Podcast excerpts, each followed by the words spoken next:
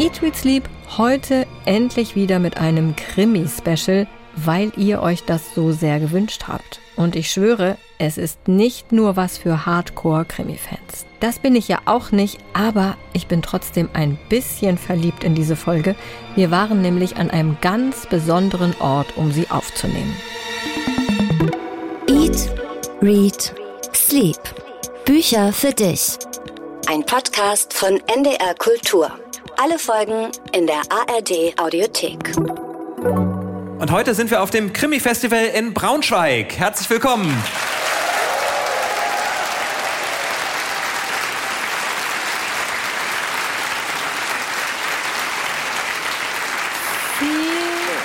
Wunderbar. Ein Applaus, wo man einen Schuss gar nicht hören würde, wenn jetzt jemand ermordet oh, worden wäre. Es fängt schon sehr kriminalesk an. Ja, vielen Dank. Wir sind heute zufällig in der Aula meiner alten Schule, dem Martino Katharineum. Ein besonderer Flashback für mich. Mhm.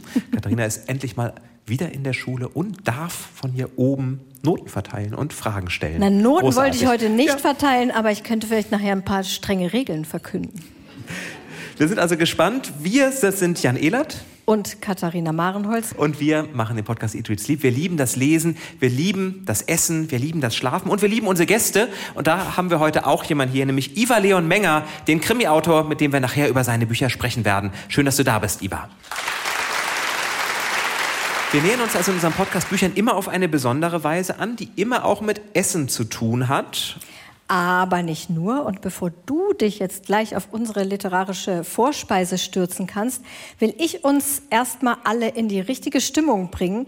Wir tauchen jetzt mal ein ins Golden Age of Crime Fiction. Nimm du einen Schluck Tee, beziehungsweise ich gebe dir einen Schluck Tee.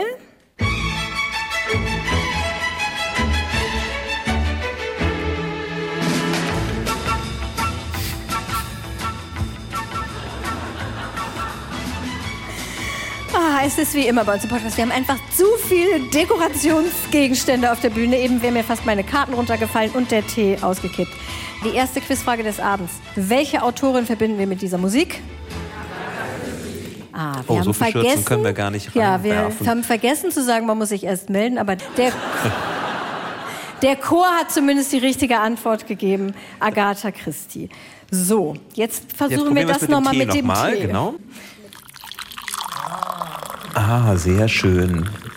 Es ist natürlich englischer Tee, ohne Teebeutel. Da mhm. haben wir mhm. schon mal eine böse E-Mail bekommen, als wir, ich glaube, mit Richard Osman Tee aus Teebeuteln getrunken haben. Da hieß der Tee aber Ärger. auch Harmony und äh, Happy Flush und solche Sachen. Da sagt er, das trinkt man in England nicht. Ja, vor allen Dingen da haben Hörer geschrieben und gesagt, wie können wir denn mhm. mit Richard Osman Tee aus Teebeuteln trinken. Ja, Agatha Christie, eine Autorin des von mir eben erwähnten Golden Age of Crime Fiction. Das ist die Zeit zwischen den Weltkriegen, als der Kriminalroman zum wichtigsten Genre der Unterhaltungsliteratur wurde. Und das Prinzip bei den damaligen Krimis war relativ einfach. Ein Mord geschieht. Das Motiv war meistens Liebe, Rache oder Gier oder alles zusammen. Das Verbrechen wird auf jeden Fall immer aufgeklärt und der Täter kriegt immer eine gerechte Strafe. Um Bücher, die zu dieser Zeit, zu dieser goldenen Ära passen, soll es heute noch ein bisschen öfter gehen. Und auch für das Essen habe ich mich diesmal von Agatha Christie inspirieren lassen. Denn Jan, es gibt nicht nur Tee, es gibt auch was zu essen. Die literarische Vorspeise. So, das sieht so. schon mal sehr, sehr lecker aus. Ich ah. sehe einen großen Kuchen, einen großen Schokoladenkuchen. Ich, ich, sehe ein Messer, was brutal in diesen großen Schokoladenkuchen reinsticht. Mm. Mm. So. Teller. Was wir immer alles mitschleppen müssen zu diesen Podcast-Aufzeichnungen, das glaubt ihr gar nicht. Besteck, Teller. Dankeschön. Oh, oh nein, oh mein Gott. So, das haben wir nicht gesehen. Das haben wir nicht gesehen. So. Du kannst essen, ich rede über den Kuchen. das ist super. Ich habe nämlich dieses wunderbare Buch gefunden, Recipes for Murders, 66 Rezepte aus Agatha Christie Büchern. Ich hätte auch Austern Rockefeller mitbringen können. Das ist nämlich ich, aus. Ich esse ja schon den Das Kuchen. ist nämlich aus Mord im Orient Express. Oder ich hätte das Weihnachtshummersoufflé mitbringen können aus Hercule Poirots Weihnachten. Mhm. Oder das wäre auch schön gewesen, aber auch noch schwieriger zu transportieren, die Pilzsuppe aus einer meiner Lieblingsfilme, muss ich sagen, 16.50 Uhr Paddington.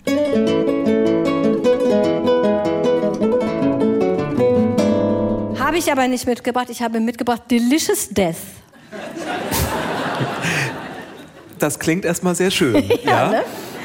Man kennt diesen Kuchen ja auch vielleicht als Death by Chocolate in dem Agatha Christie Roman. Ein Mord wird angekündigt, heißt er Delicious Death by Cake. Aus Miss Marples viertem Fall und es ist ein Geburtstagskuchen, der da serviert wird und leider stirbt die Jubilarin nach dem Genuss des Kuchens.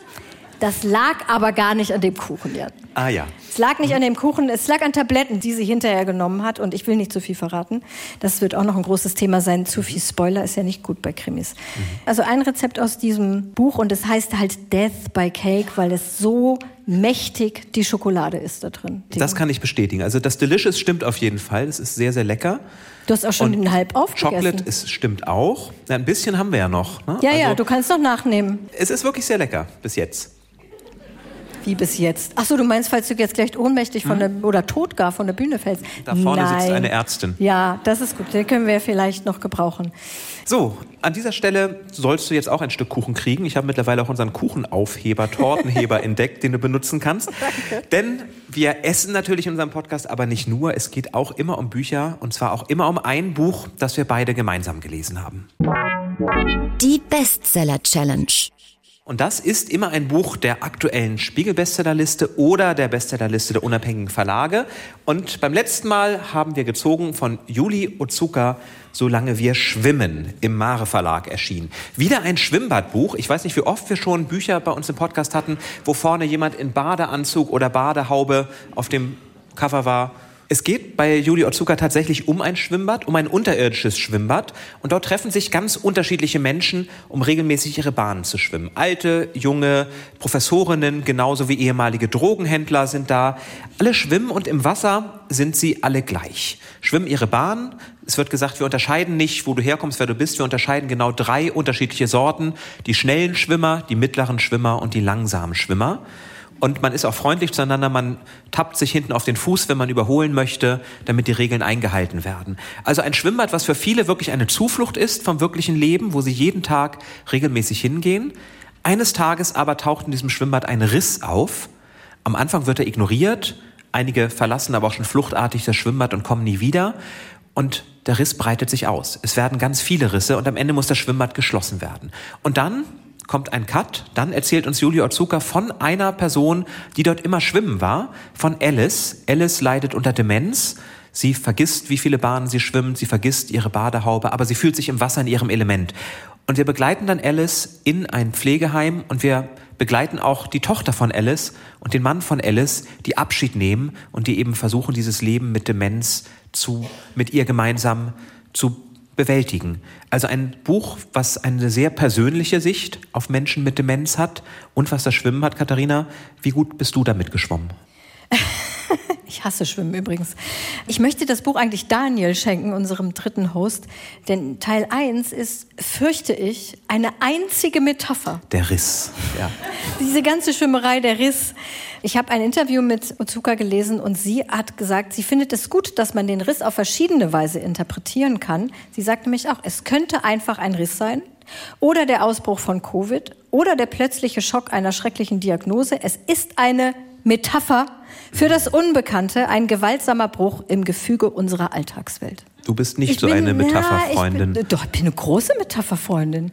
Aber es war mir ein bisschen sehr viel Metapher, so ein ganzes Metapherkapitel.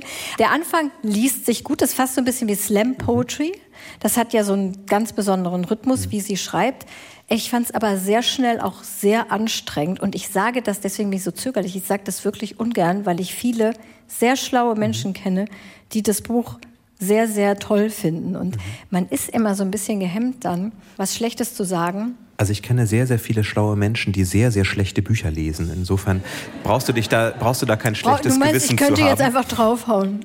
Naja, wenn es dir nicht gefallen hat, genau deswegen sprechen wir darüber, um zu gucken, naja. wie, wie gefiel es dir. ja, es ist eins von diesen Büchern, wo ich denke, das ist schon ein gutes Buch. Es ist einfach eine gute Autorin, aber ich mach's kurz, mich hat's genervt. Mhm. Ich, ich habe mir das gedacht, wenn Ach, ich ehrlich was? bin. Ja. Und warte, lass mich raten. Du fandst es super. ähm, deswegen habe ich mir gedacht, dass du es wahrscheinlich nicht magst. Nein, ich, Ich habe es mir gedacht, wegen, wegen der unterschiedlichen oder der ungewöhnlichen Erzählhaltung. Denn es beginnt ja mit einem Wir. Ne? Wir leiden gestört. unter Rückenschmerzen, Senkfüßen, geplatzten Träumen, gebrochenen Herzen, Angstzuständen, Melancholie und so weiter. Andere von uns sind hier in der Nähe am College beschäftigt und, und, und. Also erst das Wir, dann kommt ein Du, dann kommt ein Sie und eben nicht die normale Erzählform Ich oder Er in dem Ganzen. Das hat mich nicht gestört. Mir hat dieses Metaphernkapitel ganz toll gefallen, auch wenn ich eine ganz andere Metapher gesehen habe. Also für mich war es die Demokratie oder die Gesellschaft, wo wir alle gleich sind, wir schwimmen in unseren Bahnen und irgendwann kommt ein Riss, den wir ignorieren und mehr und mehr Menschen steigen aus, mehr und mehr Menschen verschwinden. Die einen flüchten, die anderen sagen, ich mache da nicht mehr mit.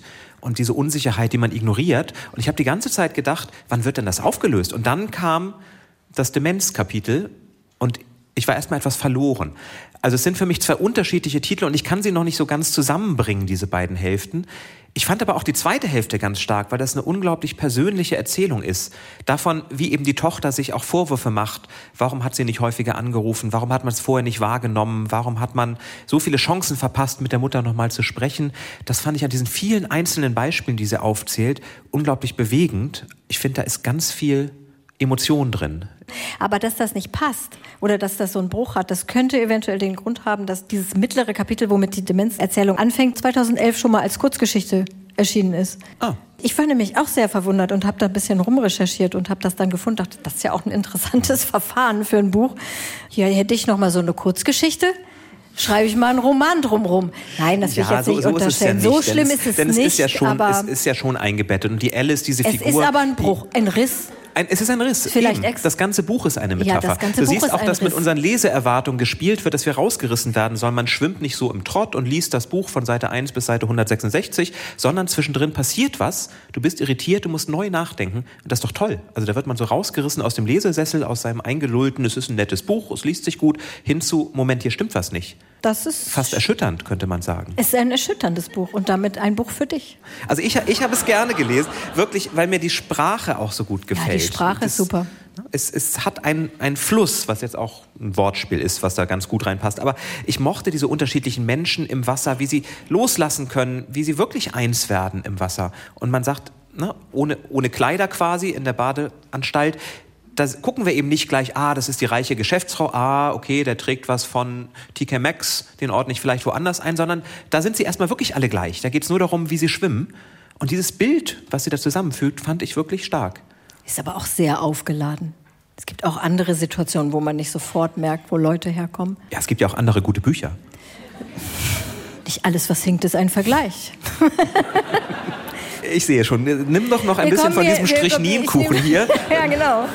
Wir kommen hier bei diesem Buch vielleicht nicht zusammen. Es war nicht mein Buch. Ich habe Teile auch gerne gelesen. Ich habe auch den Anfang gern gelesen. Es geht halt natürlich auch in diesem Kapitel mit dem Schwimmen um Routinen. Deswegen passt das auch zu, zu dem, was du gesagt hast mit der Gesellschaft und auch zur Pandemie, dass eben Routinen gerade in Krisenzeiten das Leben auch total zusammenhalten und man sich zurückwirft auf Routinen und das gerne dann auch annimmt. Davon handelt es natürlich auch. Und man, so eine kleine Metapher mag ich schon auch. Aber es wäre ja auch langweilig, wenn wir immer alle Bücher gut finden würden. Insofern, Sowieso. ne, macht euch am besten selbst ein Bild. Es hat 166 Seiten oder ihr lest halt erst die erste Hälfte, dann die Kurzgeschichte und dann die zweite Hälfte. Könnt ihr euch so aufteilen. Das Ganze ist im Mare Verlag erschienen, von Katja Scholz ins Deutsche übersetzt, die auch schon das erste Buch von Julio Zucker damals übersetzt hat und kostet 22 Euro bei 166 Seiten. Ich rechne es nicht aus, was es pro Seite kostet. Ist ein Mathelehrer anwesend. Es ist aber ein sehr schönes Buch. Ja. Das möchte ich auch noch mal dazu sagen. Der Mare Verlag macht einfach wirklich immer die schönsten Bücher. Ja, und dieser Bestseller, das war auch das einzige Buch in dieser Folge, was kein Krimi ist. Es ist unser Krimi-Special heute und zwar nicht nur, weil wir beim Krimi-Festival in Braunschweig sind, sondern auch, weil sich viele Hörerinnen und Hörer gewünscht haben, dass wir mal wieder ein Krimi-Special machen. Wir hatten ja schon mal eins und das ist wirklich, ich habe nachgeguckt, schon fast zwei Jahre her und wir hatten damals versprochen, wir machen es bald wieder. Also es wird Zeit. Wir haben auch damals so wahnsinnig viele Vorschläge bekommen und ich hatte ja auch diesmal noch mal bei Instagram gefragt, welche Autorinnen, welche Autoren, welche Bücher müssten, sollten unbedingt in einem Krimi-Special vorkommen. Und wir haben so viele Vorschläge bekommen, Die können wir natürlich auf gar keinen Fall alle hier vorstellen und erwähnen. Aber wir haben diesmal mehr Tipps als sonst. Wir haben jeder zwei Bücher mitgebracht und ich habe noch eins zum Reinschmuggeln. Ich weiß nicht, ob es bei dir auch so ist. Und ähm, ähm. wir machen es, aber wir, wir halten unsere Buchtipps diesmal ein bisschen kürzer, was sich mhm. bei Krimis ja auch anbietet, mhm. weil man ja eh nicht so viel verraten darf. Richtig. Und häufig haben wir auch schon von euch gehört, Spoiler doch nicht so viel. Wir wollen die Bücher selber noch lesen. Deswegen machen wir heute eine spoilerfreie Folge. Wir halten uns extrem zurück. Also würde ich sagen, Jan, dein erster Krimi in 60 Sekunden. Oh. Gut. Das war nicht abgesprochen. Zum Glück hat er einen kurzen Titel, nämlich er heißt Pirlo und ich bin total dankbar, dass wir das Krimi-Special machen, weil ich damit ein Versprechen einlösen kann. Ich habe Ingo Bott in Leipzig auf der Buchmesse getroffen und er drückte mir seine Bücher, zwei sind es damals, jetzt sind es drei in die Hand und sagte, lies das mal und sag mir, wie du es findest und dann hörte er nie wieder was von mir. Jetzt kann ich sagen, Ingo, ich habe sie gelesen und sie gefallen mir wirklich sehr, sehr gut. Pirlo ist ein Staatsanwalt und dieser Staatsanwalt hat gerade eine schwierige Zeit, denn er ist aus seiner Stammkanzlei rausgeworfen worden. Ihm wurde, weil der Sohn des Chefs Mist gebaut hat, wurde ihm das in die Schuhe geschoben und dann musste er die Kanzlei verlassen. Und nun kommt aber eine Mandantin zu ihm und sagt, er soll unbedingt ihrer Tochter helfen. Marlene von Späth, die Frau eines reichen Baulöwen aus Düsseldorf, soll ihren Mann umgebracht haben. Er lag blutüberströmt in der Diele seiner Villa, die Haustür war abgeschlossen, im Rücken ein Küchenmesser, das vorhin noch in dem Küchenblock stand, auf dem Küchenmesser Fingerabdrücke seiner Frau Marlene, die einzige Person im Haus, schlafend im Bett, Marlene von Späth. Also es sieht schlecht aus und Pirlo macht sich aber trotzdem an die Verteidigung und versucht, die Unschuld zu beweisen. Und eins muss man noch wissen, Pirlo kommt aus einem Clan, also aus einer Clanfamilie, eigentlich aus dem kriminellen Milieu. Das heißt, der erste Fall heißt gegen alle Regeln. Er biegt sich die Regeln, um zu ermitteln, dann doch relativ schnell und stark so zurecht, wie es für ihn passt. Es gibt noch eine Ermittlerin dabei, Sophie Mahler, das ist die Tochter eines sehr reichen Anwalts, die unterstützt ihn dabei und diese beiden sind ein Ermittlerduo, dem ich durch zwei Bände bis jetzt sehr, sehr gerne gefolgt bin. Also es ist eher ein bisschen Whodunit, ein bisschen mehr Hardboiled um mal so ein paar Krimi-Begriffe reinzuwerfen. Ja, sehr schön. Ne? Das musst du jetzt natürlich auch gleich erklären. Genau. Hardboiled. Hardboiled. Also es geht durchaus schon ein bisschen blutig zu in diesem Roman. Es kommen Gewaltszenen vor, allerdings nicht übermäßig. Es ist jetzt kein Schweden-Krimi, wo auf jeder Seite fünf Menschen in aller Ausführlichkeit ermordet werden. Pirlo. Und ich gegen alle Regeln und falsche Zeugen ist der zweite Band, der ist auch schon erschienen. Und der dritte Band ist auch schon auf dem Markt. Der vierte kommt demnächst. Mein erster Tipp ist eine neue Reihe, die bei Kein und Aber erschienen ist. Nicola Absen ist die Autorin und ist ja klar, dass ich das lesen musste. Hier vorne klebt so ein Union Jack Aufkleber drauf. Da konnte ich natürlich nicht widerstehen. Experte in Sachen Mord ist der erste Band. Er spielt 1934 in der Londoner Theaterwelt, also auch ein ganz besonderes Setting. Im Mittelpunkt steht die Theaterautorin Josephine Tai und ihr alter Freund Detective Inspector Archie Penrose. Josephines Stück ist gerade sehr erfolgreich. Sie wohnt eigentlich in Schottland, besucht aber regelmäßig ihre Theaterklicke in London, so auch am Anfang dieses Buches und lernt im Zug eine junge Frau kennen, die dann auch direkt ermordet wird. Dann muss Archie natürlich ermitteln. Und ich sage ganz ehrlich, der Krimi-Plot in diesen Büchern ist wirklich nicht so wichtig und es ist auch nicht so super, super, duper spannend.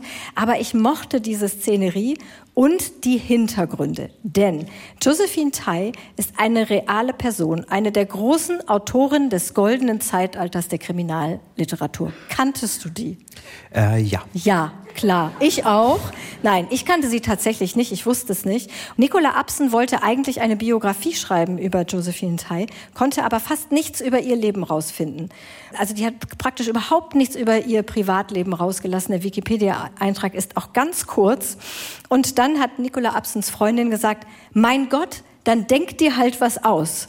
Und so ist dann diese Krimireihe entstanden. Sie hat sich also sozusagen Band für Band durch das Leben dieser Theaterautorin und eben auch Krimiautorin gearbeitet. Und Expertin in Sachen Mord ist der erste Band. Kein und Aber fährt eine etwas seltsame Veröffentlichungsstrategie. Gleichzeitig mit diesem Band ist Band 10 und 11 erschienen. Warum auch immer. Oder Band 9 und 10, ich bin jetzt gerade nicht ganz sicher. Wir schreiben das aber alles nochmal in die Shownotes.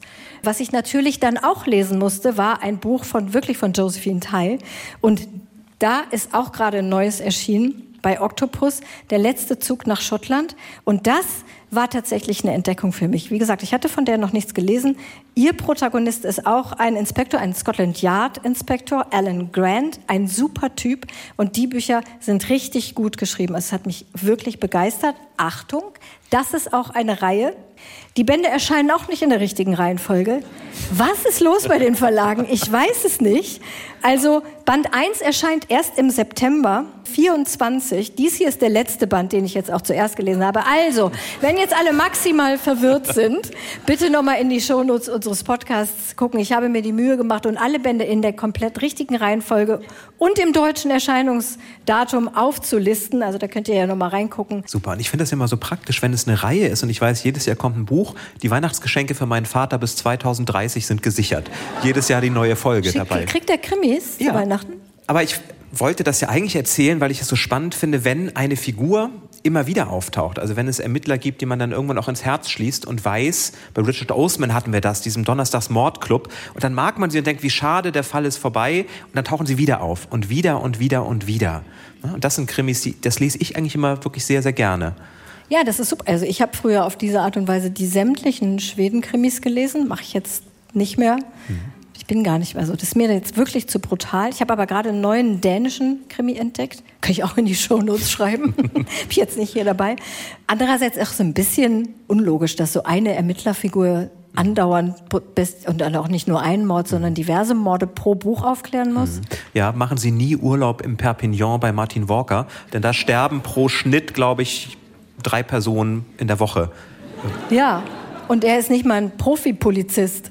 Da Richtig. kann man ja noch sagen, okay, ich meine bei äh, Wallander, äh, wobei in Ystad, da war ich mal, das ist eine sehr kleine schwedische Stadt. Also das kann auch nicht sein, dass da so eine hohe Kriminalitätsrate ist, ehrlich gesagt. Und Miss Marple, wie viele Morde hat wohl Miss Marple aufgeklärt? Kleine Schätzfrage. 50, das ist schon mal. Das ist gut. schon mal sehr gut. Ich würde sagen, das gibt fast eine Schürze. Es waren tatsächlich 47 Morde. Alle von Miss Marple aufgeklärt. Und ich meine, das ist eine alte Dame. Ich glaube, Agatha Christie hat am Ende auch so ein bisschen, hat sich ein bisschen geärgert, dass sie die so alt schon direkt ins Business ein, hat einsteigen lassen, weil dann war irgendwann ein natürliches Ende erreicht, beziehungsweise die maximale Unlogik. Aber dass sie so in St. Mary's Mead, was ein fiktives, auch sehr kleines Dorf in England ist, äh, 47 Morde aufgeklärt hat, Chapeau. Die drei Fragezeichen in Rocky Beach, mehr als 200 Fälle. Waren jetzt Ui. nicht alles Morde, aber trotzdem. Okay, ja, es, es gibt Orte, da sollte man aufpassen, bevor man hinfährt. Ich überlege jetzt gerade bei meinem Ort mit 86 Einwohnern, da wären wir, glaube ich, relativ schnell am Ende mit einer Krimireihe. Dein Ort, Mein Heimatdorf. das hat nur 86 Einwohner. Ich dachte, Bad Oldesloe ist dein Nee, nee, nee, Heimatort. das ist ja die Großstadt in der Nähe. Ach so. Mal, was ich hier wieder Neues erfahren habe. Bist, du auf, bist du auf einer Hallig aufgewachsen? Oder? Auf dem Land in Schleswig-Holstein. 86 Einwohner, das gibt's überhaupt nicht, solche also Orte. kein gutes Paradies für Serienmörder. Da müssen wir später nochmal genau drüber reden. So, du hast jetzt wiederum 60 Sekunden für deinen zweiten Tipp. Ja. Der spielt an einem Ort, wo viele Menschen leben, nämlich in Indien und ist auch in Indien erschienen von Anjali Deshpande. Mord heißt er. Also der Titel sagt eindeutig, worum es geht. Das ist schon mal gut. Und es wird eine Frau ermordet, eine Prostituierte, sagt man ihr zumindest erstmal nach, auf dem Hof eines reichen Gutsbesitzers. Sie stammt aus der Kaste der Unberührbaren. Denn das Ganze ist auch von einer Inderin auf Hindi geschrieben übrigens und dann ins Deutsche übersetzt. Und ein Polizist, der eigentlich schon rausgeworfen wurde, fährt dorthin und nimmt die Ermittlung auf, weil er findet, nur weil es eine Prostituierte ist, darf man sie ja trotzdem nicht umbringen. Das klingt erstmal selbstverständlich, aber muss sich erstmal durchsetzen, um zu sagen, dass da ermittelt wird im Ganzen. Und wir steigen ganz tief ein in diese Gesellschaft. Wie schafft er es dann, die Kastengrenzen zu überwinden und mit den Dorfbewohnern zu sprechen? Ein Dorf, fällt mir jetzt gerade erst ein, das auch nicht viel größer ist.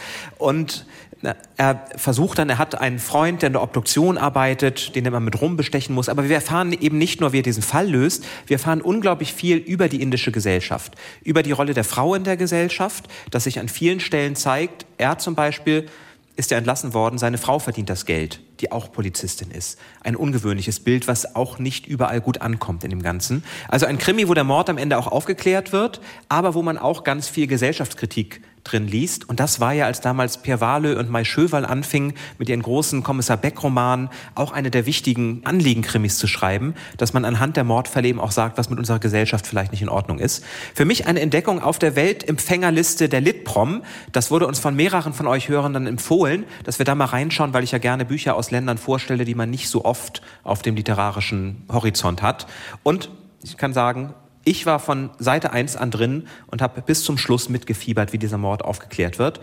Leicht zu merkender Titel Mord Anja Lidesh-Pande, erschienen bei Draupadi, ein Verlag, von dem ich noch nie gehört habe, der sich auf indische Literatur spezialisiert hat und ganz viele wahrscheinlich sehr tolle Bücher übersetzt hat. Was würdest du sagen, welches Untergenre ist das? Wir hatten ja schon Hardboiled und ich würde sagen, Nicola Absen ist Cozy Crime. Ja, dieser, wie heißt denn das? Social Crime? Ah, ja. Erfinde ich jetzt mal. Also so, Gesellschaftskrimis. Gesellschaftskrimis. Okay, gut. Würde ich es nennen. Mein zweiter Tipp ist aus einem sehr klar umrissenen Genre. Und zwar aus einem Genre, das gerade bulldozermäßig, würde ich sagen, von einem gewissen Drogeristen platt gemacht wird. Und zwar im Sinne von talentfrei auf die Bestsellerliste. Wissenschaftsthriller. Ein schönes Wort, Wissenschaftsthriller. Ja, und ich habe einen oktopusfreien Wissenschaftsthriller mitgebracht, denn ja, das ist durchaus einen Applaus wert. Denn das ist eigentlich ein sehr, sehr reizvolles Genre. Toxin heißt das Buch von Katrin Lange und Susanne Thiele, die beide auch schon eine Veranstaltung hier auf dem Braunschweiger Krimi-Festival hatten und auch beide heute da sind, wirklich. Wo denn bitte? Mal melden. Da, da oh. Ah. Also, wow. Ich hatte schon Leuten hören, dass Katrin Lange hier ist. Ich wusste nicht, dass Susanne Thiele auch hier ist. Und ich wusste vor allen Dingen, als ich das Buch ausgewählt hatte, nicht, dass ihr schon eine Veranstaltung hier hattet. Das ist wirklich Zufall. Katrin Lange hat schon vorher schon verschiedene Krimis geschrieben und ich habe es nachgelesen jetzt, da ihr anwesend seid, ihr könnt mich korrigieren, wenn es falsch ist, was ich nachgelesen habe, aber die beiden haben sich kennengelernt bei einer Kulturkonferenz und Susanne Thiele ist Mikrobiologin, Wissenschaftsjournalistin und Pressesprecherin hier am Helmholtz-Institut in Braunschweig. Und bei dieser Kulturkonferenz kamen sie ins Gespräch und hatten dann zusammen die Idee für ein Buch. Und das erste Buch, was sie zusammengeschrieben haben, heißt Probe 12. Das war das brisante Thema multiresistente Keime. Und dieses hier ist das zweite Buch, was sie zusammengeschrieben haben, was ich zuerst gelesen habe. Es zieht sich so ein bisschen durch mit der seltsamen Reihenfolge. Toxin.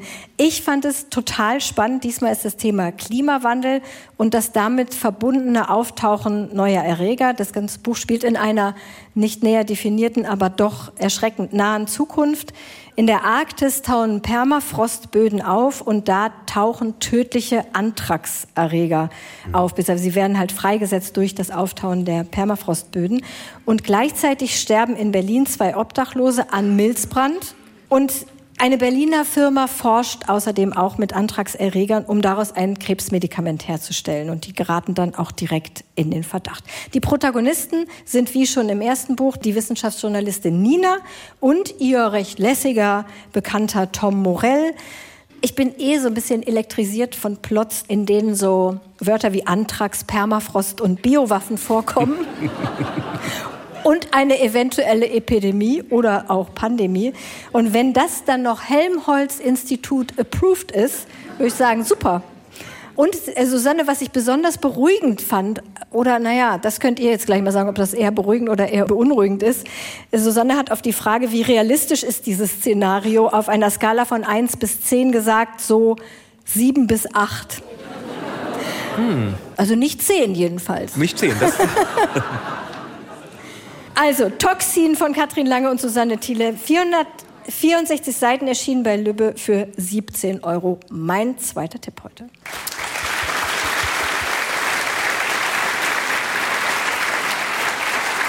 Ist es, ist es was für deinen Vater?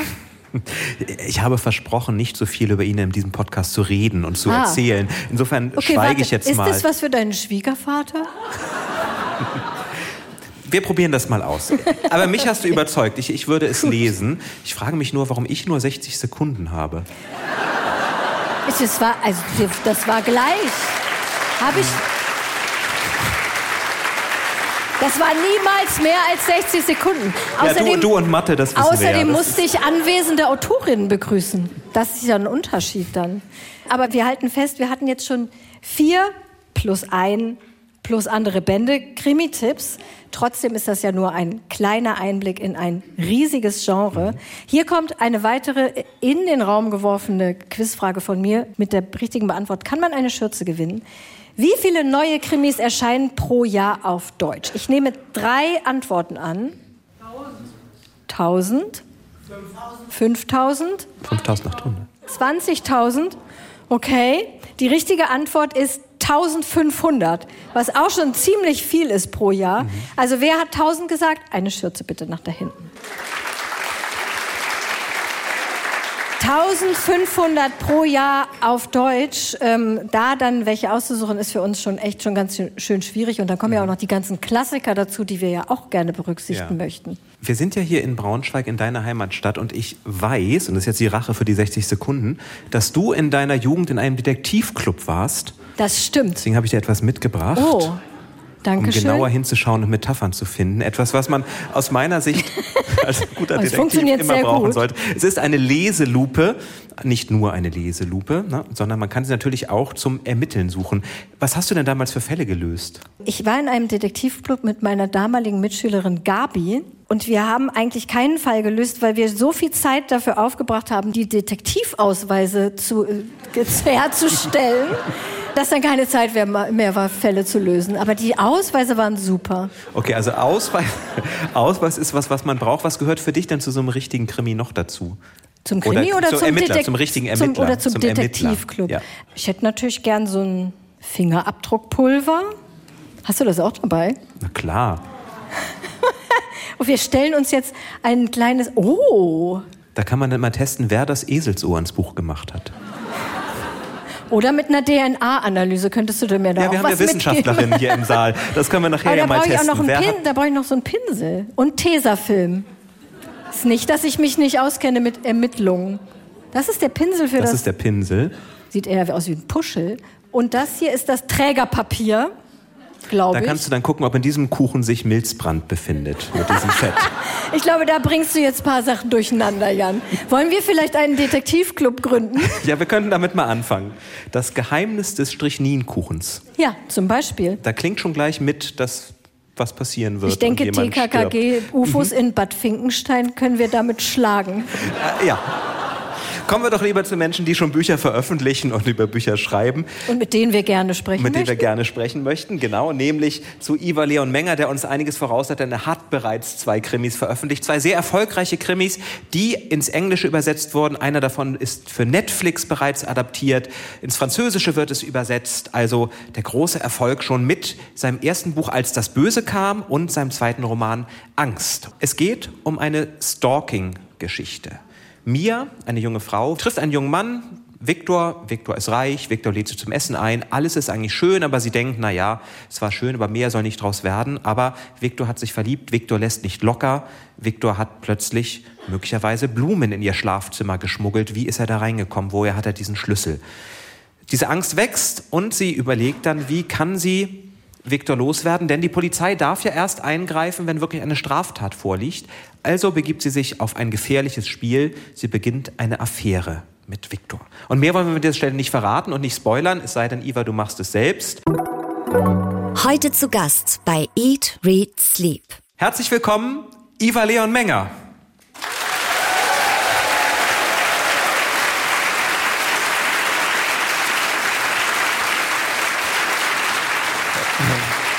Reichte dir, reichte dir der Applaus oder möchtest du nochmal? Ist mir ein bisschen unangenehm fast schon. Okay. möchtest du ein Stück Delicious Death? Ja, weil wir hatten ja einen Vorkoster.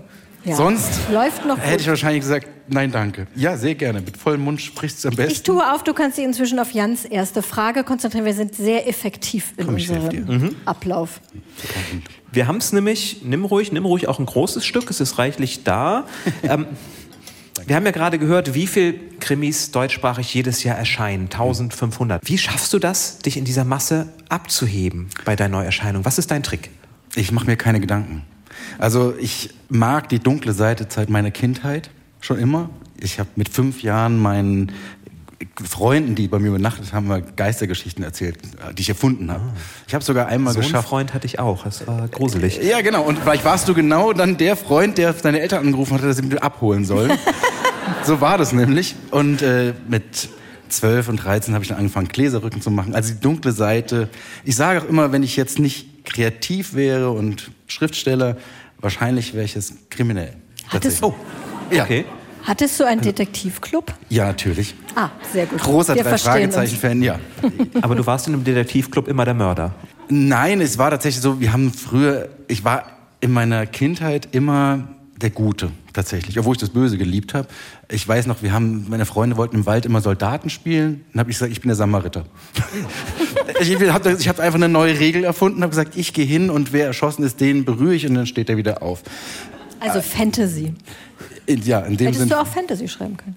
Nein, tatsächlich nicht. Jetzt hast du ja in deinen Büchern keinen Ermittler, keine Ermittlerin, also keinen Hercule Poirot, sondern beide Bücher, die bis jetzt erschienen sind, sind ganz unterschiedlich. Beides junge Frauen, die Protagonistin, aber nicht die eine Ermittlerfigur. Warum hast du gesagt, ich möchte nicht diesen Kommissar Wallander oder andere aufbauen, sondern ich möchte beim zweiten Buch nochmal ganz von vorne anfangen? Also ich würde jetzt als Antwort sagen, weil ich ein großer Hitchcock-Fan bin, der die Polizei eigentlich auch immer draußen gelassen hat. Ich liebe aber selbst auch Ermittler, traue mir das aber nicht zu, zu schreiben, muss ich ganz ehrlich sagen, weil da gehört ja sehr, sehr viel Recherche dazu und jeder Zweite guckt Tatort, da bin ich nicht blöd und schreibe auch irgendwas mit einem Ermittler, wo dann ich dann Fanpost bekomme und sage, das wird aber nicht so gemacht. Und zweitens mag ich das viel lieber, wenn meine Protagonistin oder Protagonisten aus dem Leben gerissen werden und das von alleine schaffen aus der Situation raus. Und außerdem komme ich mir hier vor wie beim Ping-Pong, wie beim Tennis. Ich Du, gucke mal so ganz rechts, entspannt. links. ja. Du machst es sehr gut. Okay, gut. Es ist auch egal, du kannst auch einfach nur das Publikum angucken. Das ist, Nee, das macht wie mir du Angst. möchtest. ah, okay. Nein, so war das nicht. Ihr seid alle sehr, sehr hübsch. Ja. Aber, aber Iva, Iva hat ein bisschen Lampenfieber, ne? Man- ich habe totales Lampenfieber. Ich habe extra vorher noch einen Tee getrunken. ja, Ja. alkoholfreien Tee. Äh, alkoholfreien Kennt man Tee. ja. Nein, aber es ist wirklich schön bei euch. Ich fühle mich sehr wohl. So rechts und links. Ein bisschen, ein bisschen wie beim Verhör, aber sonst fühle ich mich wohl. So, ja, wie ein Verhör, auch das Licht passt. Ja, ja. Ich habe ja vorhin gesagt, was für dieses goldene Zeitalter der Kriminalliteratur zu einem guten Krimi gehörte. Also es ist auf jeden Fall ein Mord, der Täter wird auf jeden Fall bestraft, es geht auf jeden Fall gerecht zu und es gibt einen Ermittler. Was gehört denn für dich zu einem guten Krimi? Dass ich Situationen erlebe, die ich nicht erwartet habe. Also der Twist ist mir sehr wichtig. Dass eine Figur mich mitnehmen kann. Aber die Frage ist fies, weil das Happy End, also ich versuche auch immer ein Happy End zu machen. Aber jetzt muss ich wieder auf meine Jugend zurückkommen. Ich habe James Bond früher geliebt, aber ich war immer für den Bösen. Ich war, Was? Für ja, Spectre? ja, ich war immer für die Bösen und war total traurig, dass irgendwie in der siebten Sekunde James Bond das schafft, die Bombe zu ent Man guckt sich 90 Minuten lang an, wie der Böse die Welt beherrschen will und dann klappt's nicht. Das war so frustrierend. Ich wollte immer sehen, wie, wie geht die Welt kaputt. Was? Ja, wirklich. Gott, das ist ja ein Ja, abgründiger jetzt, Charakter. jetzt wisst ihr, wie ihr euch eingeladen habt hier auf die Bühne. Ja. Tut mir leid. Ja, nimm noch ein bisschen Kuchen, dann haben wir das Problem gelöst Ja, ich- vielleicht. Ja, ich nehme ein Stück. Oder ich könnte deine DNA analysieren. Aber sehr lecker. Wer hat denn gemacht? Du, Jan? Äh, nein, Nein, ich. Du, sehr lecker. Dankeschön. Das stimmt, ja, klar. Ich war ja auch hier. Ja. also nicht beim Backen, aber beim Genau, also hast du ja deinen alkoholfreien Tee Ja. nee, richtig sich konzentrieren können vielleicht auf meine Backgeschichten. Ja, aber, ja bitte. Nee, du bist dran. Nee, Du bist dran. Ich war ja eben dran. Ach so, gut. Aber du hast es schon ein bisschen angedeutet, du bist für die Bösen. Weil Ja. ich frage mich immer, wenn ich Krimis lese, wie versetzt man sich denn dann in den Kopf rein von so einem Mörder, einer Mörderin, der so schlimme Dinge sich ausdenkt? Ist ja offensichtlich für ihn kein Problem. Jein. Jetzt muss ich auch widersprechen. So. Das ist ein bisschen Engel, Engel und Teufel hier. Äh, tatsächlich ist es so. Jetzt muss ich nur gucken. Ja, Engel. Ja. Ach so, ja, verstehe. Katharina ist der Engel. Warte, ich habe noch schwierigere Fragen Okay. gleich. Nein, aber wenn ich jetzt auf Angst zu sprechen komme, und da gibt es ja die Zwischenkapitel über die Backstory des Stalkers. Und das ist mir wirklich tatsächlich sehr, sehr schwer gefallen zu schreiben. Also ich, beim Schreiben tauche ich dann richtig tief ein in die Figur. Das ist wie eine Art Schauspieler. Aber dann, wenn du so böse Sachen schreibst, dann kommst du nicht fröhlich zurück. Also es hat mich schon runtergenommen und habe dann Spaß gehabt, wieder was Nettes über Berlin zu schreiben und äh, irgendwelchen Cafés Latte Macchiato zu trinken. Wahrscheinlich wird auch deswegen so viel in Cafés getrunken, weil ich immer selbst mich rausholen musste, weil das nimmt einen dann schon mit. Ja. Mhm. Wir haben auch noch eine Frage aus der Community, die ich eigentlich ganz süß fand, von Sue. Sie sagte, wir sollen dich mal fragen, ob du auch privat Gruselkram liest. Und dann hat sie aber hinterhergeschoben, sag bitte nicht Gruselkram, das klingt so abfällig. Aber ich fand es eine ganz schöne, ganz schöne Formulierung. Das ist so eine langweilige Antwort, aber ich lese tatsächlich gern alles. Also ich lese Thriller. Ich mag tatsächlich Gruselkram, habe ich in meiner Jugend gern gemocht. So auch Gespenster-Comics. Aber dann, je älter man wird. Gespenster Comics? Mhm. Die hieß Gespenster und am Schluss stand immer seltsam, aber so steht es geschrieben. Aha. Am Ende jeder, ähm, jeder Folge, es waren so Kurzgeschichten gezeichnet. Mhm. Nein, aber heute lese ich tatsächlich sehr, sehr gerne Thriller. Sogar noch einen Tick lieber als Krimis. Es muss nicht brutal sein, aber ich mag, wenn keine Ermittler dabei sind. Wir haben auch in unserer Community gefragt, was macht für euch einen guten Krimi aus? Und da sagte Manu zum Beispiel, was du auch schon sagtest, ein Plot-Twist. Das ist wichtig. So viel spoilern kann ich vielleicht auch bei dir. Gibt es durchaus den ein oder anderen Plot-Twist in dem Ganzen? Wie macht man das, das so aufzubauen, dass man nichts im Vorfeld schon verrät? Man muss ja Fährten legen, aber darf auch nicht zu viel Fährten legen. Wie viel Arbeit steckt dahinter? Wie genau konzipierst du, dann verrate ich das, da sage ich das, das enthülle ich dann in Kapitel 15? Ja, das ist, äh, das ist der Dank meiner Testleserinnen tatsächlich, weil ich meine Manuskripte immer kapitelweise rausgebe und immer mit Cliffhangern aufhöre und dann auch immer frage und sage, äh, was spannend? Ja.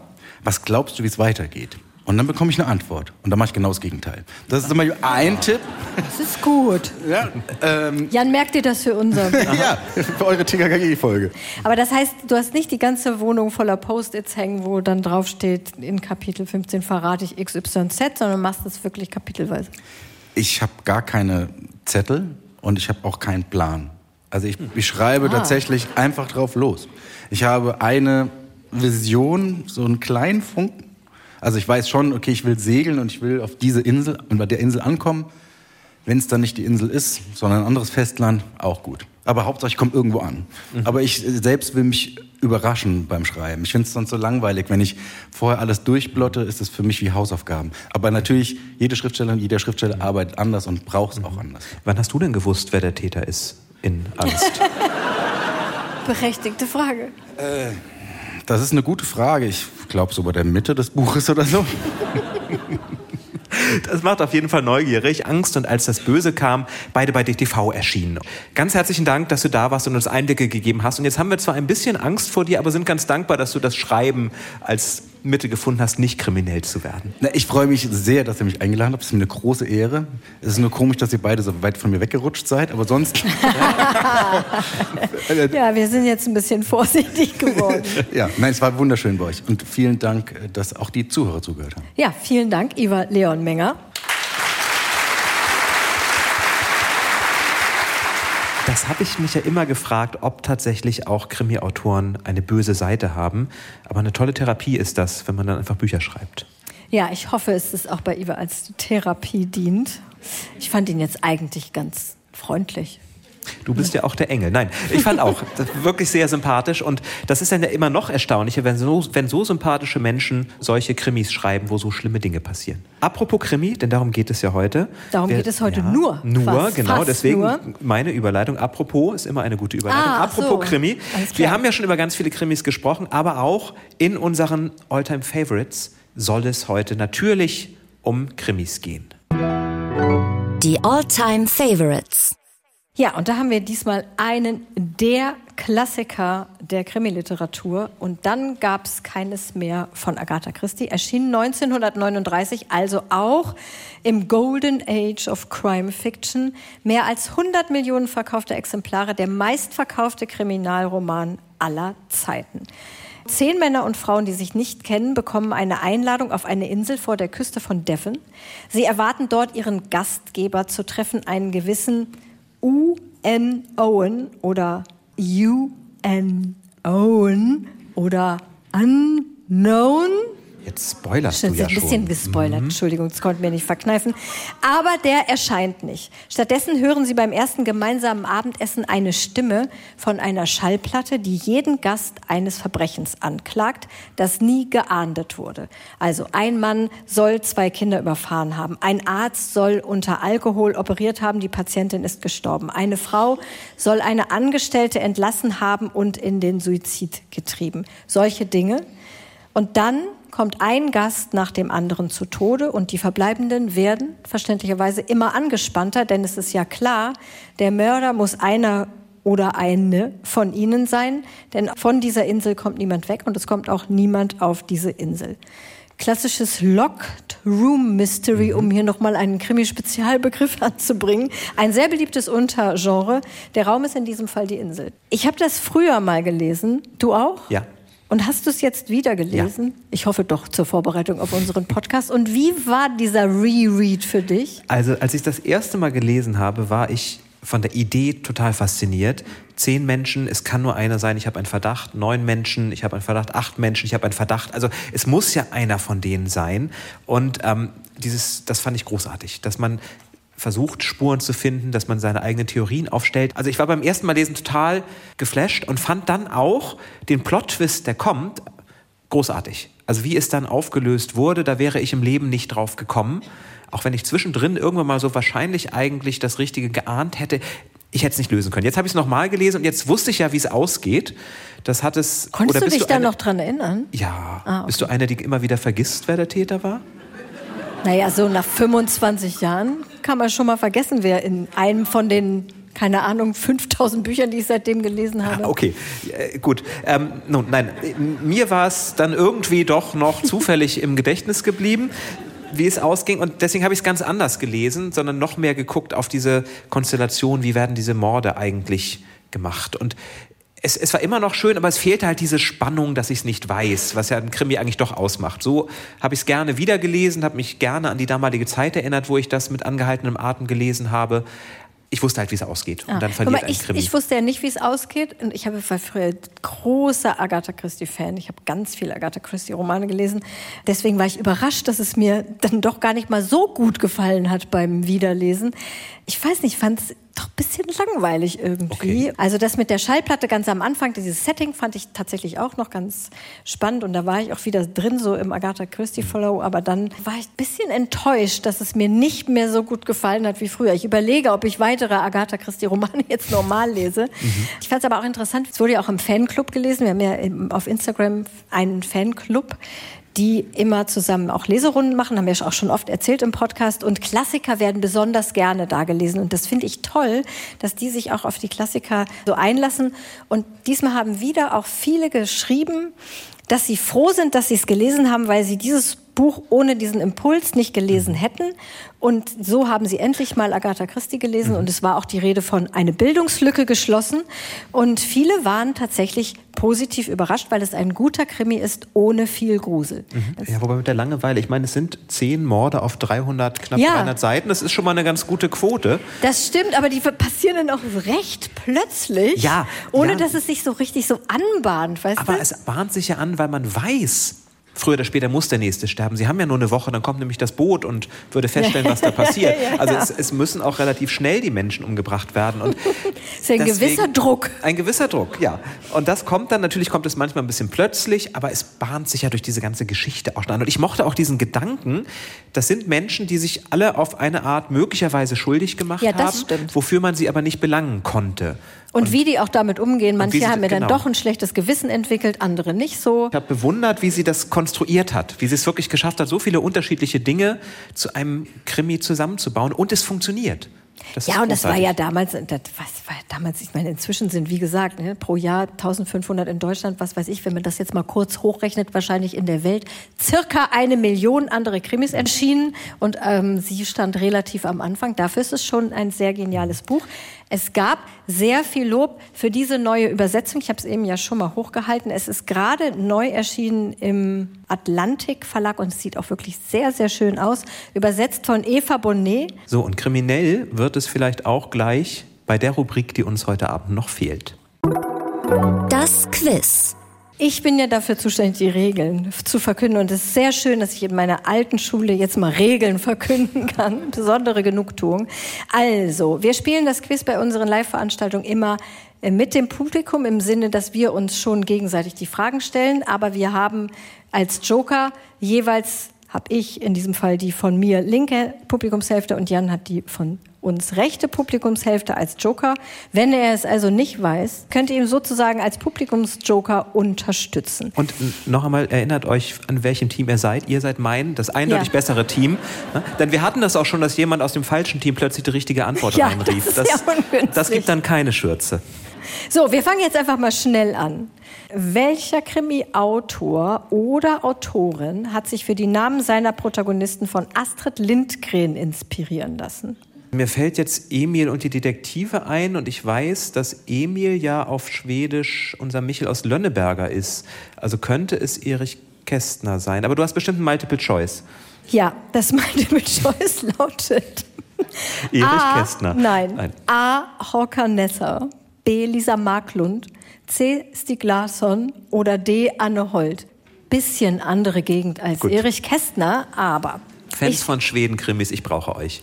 Also, welcher Autor oder Autorin hat sich für die Namen seiner Protagonisten von Astrid Lindgren inspirieren lassen? Håkan Nesser, Lisa Marklund, Stig Larsson oder Anne Holt? Zögerliche Meldung in der zweiten Reihe. Also ich würde auf Stig Larsen äh, tippen. Er wird doch immer als Michel ah, bezeichnet. Ja, danke, stimmt. Kalle Blomqvist und äh, Michael. Das, das fühlt sich ganz richtig an. Das war bestimmt Stig Larsson. Sehr gut, das ist richtig. Michael Blomqvist, der Protagonist, genau nach Kalle Blomqvist. Und Lisbeth Salander ist auch richtig. Und wer war die Namensgeberin für Lisbeth Salander? Astrid Lindgren Ultras vor. Ich löse auf. Ja. Eva Lotte Lisander, Zusatzfrage. Aus welchem Buch? Die Kinder aus. Ja, Kalle auch aus Kalle Blomqvist, genau. Eva Lotte Lisander, mit Kalle Blomqvist in einem mm, fast Detektivclub zusammen mit Anders und Kalle. Okay. Eva Lotte ja, Lisander. Wieder was gelernt, aber zumindest den ersten Teil der Frage hat mein Team, das ja das tolle Team ist, richtig beantwortet. Mein Team hat bisher auch alles richtig. So, diese Frage könntest du wissen, denn du bist ja ein großer Agatha Christie-Fan, wie ich weiß, kennst auch viele Fun Facts. Auf der Seite agathachristie.com gibt es 100 Fun Facts aus ihrem Leben. Zähle sie alle auf. Nein. Nein, welcher gehört nicht dazu? Also was oh. trifft auf Agatha Christie nicht zu? Als sie jung war, wollte sie eigentlich Opernsängerin werden. Sie war die erste Frau überhaupt, die als westliche Frau auf einem Surfboard stand. Während einer Aufführung ihres Stücks Die Mausefalle entkamen zwei Sträflinge aus dem Gefängnis. Oder ihre erste große Liebe hieß Hercule. Okay. Drei davon sind In erstaunlicherweise richtig. also ein paar Sachen kann ich ja, aber wer könnte mich beraten? Hier vorne? Wer stand vor 1920 schon mal auf einem Surfboard? Bin mir nicht sicher, aber ich meine, das war eine US-Amerikanerin. Also ich würde das ausschließen tatsächlich. Mhm. Das Surfbrett, genau. Du meinst, Surfbrett ist falsch. Ich glaube, Surfbrett ist richtig. Ich würde jetzt gegen den Joker entscheidend sagen, das ist richtig. Wir brauchen was anderes Falsches. Wollte sie Opernsängerin werden? Oder du könntest mal wie Günther Jauch jetzt so sagen, bin ich so ein bisschen, würdest du mir sehr davon abraten, dem Joker nicht zu folgen? Ich würde sagen, frag doch noch mal weiter ja. im Team rum. Wer hat noch eine andere Idee? Nummer vier. Nummer vier. Sie Was? verliebte sich in Hercule, ihre erste große Liebe. Ich habe viel über Agatha Christie gelesen. Sie hat ja dann diesen unangenehmen Typen geheiratet. Ja, aber das war viel später. Ja, ja, aber hatte sie dafür eine Liebe namens Hercule? Laufen in England Leute rum, die Hercule heißen, an die man sich, wenn man ein normales englisches Mädchen ist, verlieben kann? Ich gehe mit dir das sagt man so im Quiz-Genre, für Hercule. Tatsächlich sind während einer Aufführung von der Mausefalle zwei Sträflinge entkommen, die dort genötigt wurden, das Stück zu sehen und dann, als es so spannend wurde, verschwunden sind. Sie war wirklich die erste westliche Frau, die auf einem Surfboard stand. Und sie wollte tatsächlich Opernsängerin werden, hat dann einer Freundin vorgesungen und die hat gesagt, lass das lieber. Und dann entschied sie sich, es nicht zu werden. Insofern ist es richtig, es gab keine erste große Liebe mit dem Namen Hercule. Wir haben beide toll gewonnen. Ich habe aber noch eine Schätzabschlussfrage fürs Publikum. Da werde, gäbe es jetzt noch eine Schürze zu gewinnen, weil es so schön zum Ende passt. Ist auch eine Art Fun Fact zu Agatha Christie. Es wird viel gegessen und getrunken bei Agatha Christie, deswegen werden wir sie bestimmt auch noch mal im Podcast haben. Wie viele Tassen Tee hat Miss Marple in zwölf Romanen und 20 Kurzgeschichten getrunken?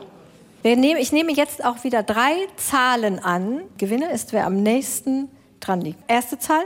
80. 80, sagst du, okay? 50. 80, 50. Ja. Jetzt darfst dann, du dann vielleicht nochmal auf die andere Seite, hier vorne. Äh, vierte Reihe, genau. Einmal, einmal hoch. 250. 250. 80, 50, 250. Es waren tatsächlich 143.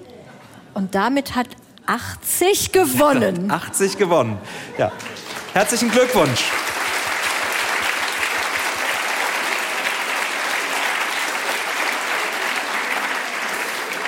Ich habe heute genau eine geschafft. Ja, ich habe, glaube ich, gar keine geschafft. Es ist aber auch immer so ein Stress bei uns, weil wir so viele Sachen zu tun haben. So, wir kommen aber mit großen Schritten dem Ende zu. Eine Sache fehlt aber noch, nämlich wir müssen noch ermitteln, welches Buch wir beim nächsten Mal lesen. Bestseller Challenge. Die Auslosung. Und dafür lernt ihr jetzt unsere berühmte Keksdose kennen, falls ihr sie noch nicht kennt. Die gibt es von Anfang an tatsächlich. Katharina hat sie beklebt und sie hat schon einiges mitgemacht. Ich sage nur, so diverse Rossmänner lagen schon in dieser Box. Ich ist der neue schon raus und ist auch schon auf der Liste? Ja, Oh, ja. Jetzt würden wir gerne Nadine, die von am weitesten her angereist ist, das haben wir nämlich vor Beginn der Folge ermittelt im Publikum, zu uns bitten, damit sie für uns den nächsten Bestseller zieht. Machst du das? Komm zu uns auf die Bühne, nimm dir ein Stück Kuchen, nimm dir eine Tasse Tee. Sie muss jetzt erstmal so viel Zeit ist nicht. Sie muss Alles jetzt klar. schnell den Bestseller lesen. Aber ganz schnell, du bist aus Bamberg angereist. Warum? Ja, also ich verbinde das mit der Familie. Ich bin ursprünglich von hier, wohne aber seit über sechs Jahren in Bamberg. Da ist es ja auch ganz schön. Ja, wenn die Franken nicht wären. Entschuldigung.